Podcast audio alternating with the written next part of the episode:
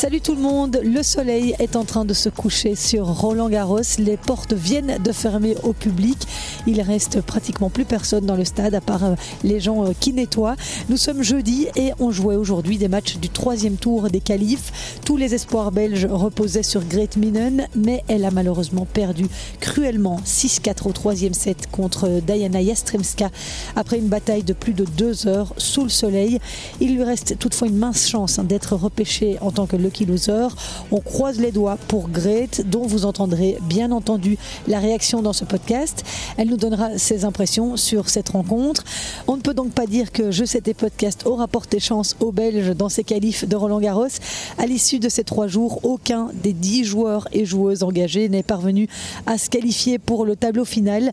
D'autres, en revanche, ont validé leur ticket aujourd'hui. Parmi eux, Lucas Pouille, la belle histoire française de ces qualifications, retombé à la 670e place mondiale après euh, avoir rangé ses raquettes suite à une dépression. Le Français de 29 ans a ressurgi tel un phénix depuis le début de la semaine dans ce tournoi, dans son tournoi des qualifs. Porté par son public, Lucas Pouille a arraché sa qualification pour le tableau final cet après-midi. J'ai recueilli ses émouvantes impressions. Vous l'entendrez dans un moment. Comme il n'y a plus qu'une Belge, ce sera un podcast un peu plus court euh, ce soir. Et il y a un petit changement de programme puisque je vous avais annoncé un podcast en compagnie euh, de Julien Beneteau, le capitaine français de la Billie Jean King Cup. Et bien comme le match de Grete Minen a un petit peu duré, Philippe et moi n'avons pas eu l'occasion euh, de nous arrêter avec Julien Beneteau ce soir, mais ce n'est que partie remise. Nous devrions nous croiser avant la fin du week-end. Donc je vous promets de faire le maximum pour pouvoir vous proposer ce numéro spécial. Je vous laisse pour l'heure découvrir la réaction de Grete Minen et celle de Lucas Pouille. Merci d'être au rendez-vous.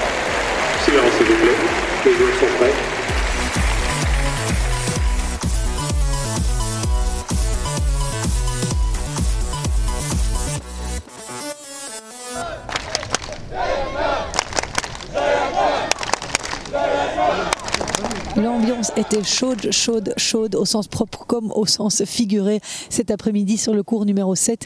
Énormément de Belges dans les gradins et un soleil de plomb. Euh, Grete Minen a vraiment tout donné pour essayer d'aller arracher euh, cette qualification pour le tableau euh, de simple dame. Malheureusement, elle est tombée sur une euh, Diana Jastremska très entreprenante.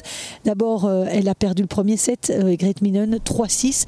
Ensuite, elle s'est rebellée. Jastremska a commencé aussi de son côté à commettre beaucoup plus de fautes directes. Grete Minen a donc réussi à égaliser à un set partout. Le deuxième set, elle l'a remporté assez facilement 6-1. Et puis dans le troisième, euh, Grete a vraiment eu d'énormes occasions. Elle mène d'abord 3-0, elle se fait rejoindre 3-3. Ensuite, elle mène 4-3, 0-40. Donc elle a l'occasion euh, de breaker Jastremska et de servir pour le match. Malheureusement, elle commet quelques petites fautes au retour. Jastremska parvient à recoller au score et puis à serrer le jeu pour euh, s'envoler 6-4 au troisième set. C'est vraiment cruel parce que Grete était tout près, elle touchait ce tableau final de simple dame du bout des doigts. J'ai recueilli sa réaction après la rencontre. On va l'écouter. Oui, ça fait du mal, c'est sûr. Mais je pense que c'était, un match de haut niveau. Euh, elle m'a vraiment dominé dans le premier set. Euh, elle a joué très agressif, sans presque pas de faute. Donc c'était, difficile le premier set. Euh, la deuxième, je pense que j'ai joué plus agressif et euh, comme ça, je tourne le match un peu.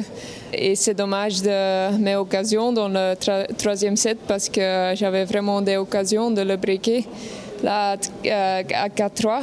Euh, donc, ouais. Mais j'ai tout donné et euh, parfois c'est tennis comme ça. Dans le deuxième set, effectivement, euh, tu tournes complètement le match. C'était quoi le mot d'ordre? Tu as commencé à ralentir un petit peu, à, à casser un peu le rythme? Oui, le plan était de, de varier et vraiment de, de, rester au centre, comme ça elle n'a pas d'angle. Mais elle n'a pas vraiment de difficultés avec ça euh, dans le début du match. Elle a, elle a très bien commencé. Donc après le premier set, on a discuté qu'on doit vraiment jouer plus agressif life parce qu'on ne peut pas attendre euh, comment elle va jouer. Et, euh, je pense que j'ai bien fait euh, jusqu'à la fin. À la fin, euh, c'est 4-3, 3 balles pour faire 5-3. Tu craques un petit peu mentalement, tu as l'impression? Oui, pas vraiment craquer mentalement. Je trouve qu'à partir de 3-0, elle, elle, commence à très bien jouer aussi. Euh, elle, elle, a fait un, un set et demi avec beaucoup de fautes et à 3-0, elle commence à, à, jouer très bien, agressif, sans presque pas de fautes. Donc euh, je le sentais aussi que c'était pas facile dans la troisième set. et je trouve que mon service aujourd'hui était compliqué. J'avais pas vraiment gagné beaucoup de points avec mon premier service et normalement c'est beaucoup mieux. Donc ça c'est des trucs qui, qui peuvent aider dans un match comme ça. Il te reste une toute petite chance d'être pêché encore le euh, Lucky Loser Oui, j'espère, euh, mais on doit attendre les matchs demain encore. Parce qu'il y a déjà quatre Lucky Losers, euh, ça je sais, et donc il va tirer avec le, six premier qui, qui, perd dans la troisième tour. Donc maintenant je suis dedans, mais ça dépend qui va perdre demain et qui va être devant moi ou pas. Et au même moment où Gret Minen était aux prises avec Diana Jastremska, Lucas Pouille jouait sur le terrain numéro 14 face à l'Autrichien Rodionov. Après qu'il ait perdu le premier set 1-6, les Français ne donnaient pas cher de sa peau. Et pourtant, Lucas Pouille, porté par son public, a réussi à arracher le deuxième set au bout du suspense 7-5 et a achevé son adversaire autrichien d'un sévère 6-0 dans le troisième set.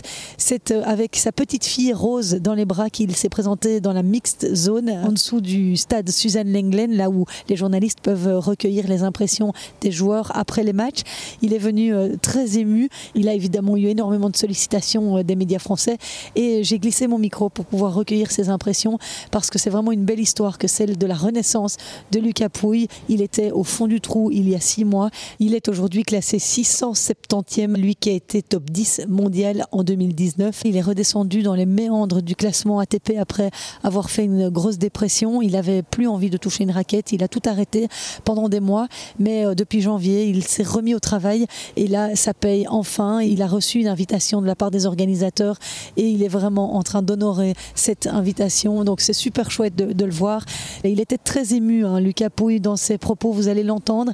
D'ailleurs, tout à l'heure, quand il répondait à tous les journalistes qui le sollicitaient, eh bien, euh, David Goffin est passé juste à côté de lui parce qu'il venait de terminer son entraînement sur le cours un tout petit peu plus plus loin que la mix zone. Et David est venu derrière les journalistes pour euh, faire un signe à son pote Lucas Pouille, euh, lui faire un signe de félicitations, comme quoi il était très heureux de le voir se qualifier pour euh, ce tableau final de Roland Garros.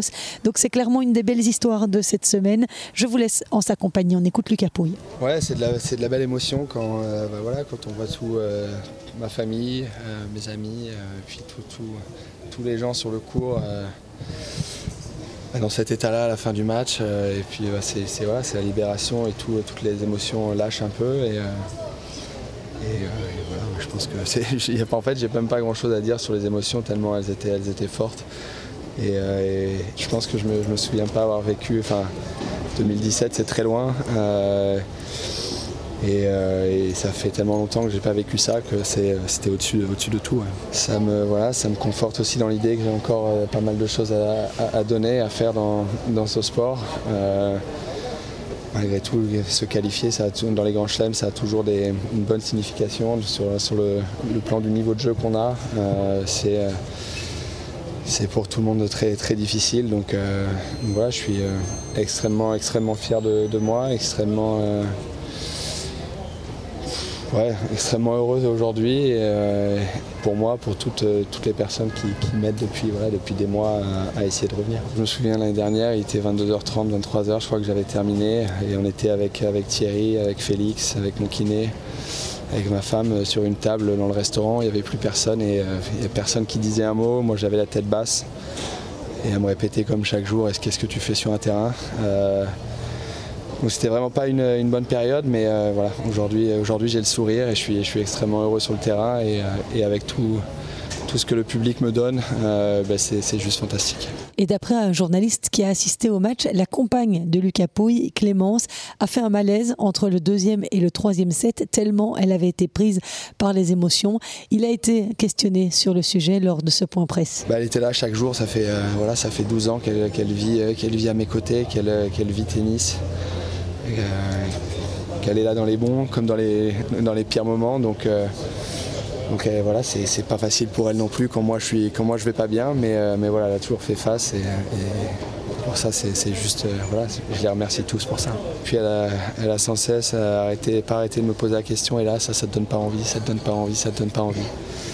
Puis voilà, quand je lui ai dit bah écoute on va on va on va à Bercy parce que je vais être là pour la, dernière de Gilles que j'ai retapé avec Pierre Hugues. Elle est, venue sur le terrain, elle m'a dit on sait jamais, ça se trouve c'est la dernière fois que je te vois taper. et puis elle m'a vu prendre du plaisir, elle m'a dit bah tu vois je pense que c'est pas terminé.